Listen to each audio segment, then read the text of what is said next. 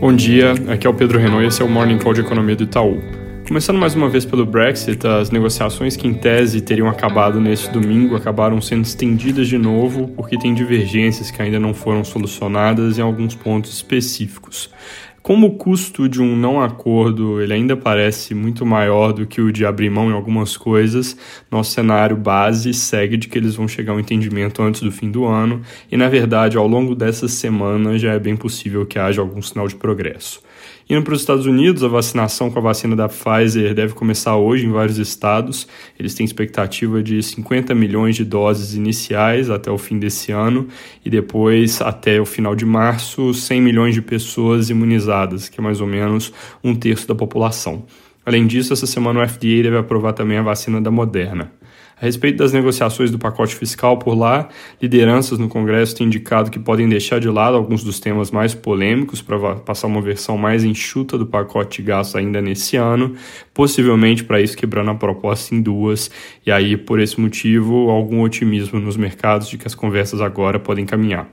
Aqui no Brasil, noticiário relativamente vazio nesse fim de semana, destaque a pesquisa Datafolha que saiu mostrando popularidade do presidente Bolsonaro estável no menor nível, no melhor nível, perdão, desde o início do mandato. Para os próximos dias, algumas coisas importantes, começando com o possível anúncio de quem vai ser o candidato do Rodrigo Maia para a sucessão na Câmara, que, segundo os jornais, pode acontecer hoje e tem Baleia Rossi e Agnaldo Ribeiro como os dois mais cotados. Amanhã tem ata do Copom, onde devem vir mais detalhes sobre a possibilidade de remover a sinalização de juros baixos por período prolongado, e o mercado vai prestar bastante atenção para calibrar as apostas de quando a Selic vai começar a subir no ano que vem.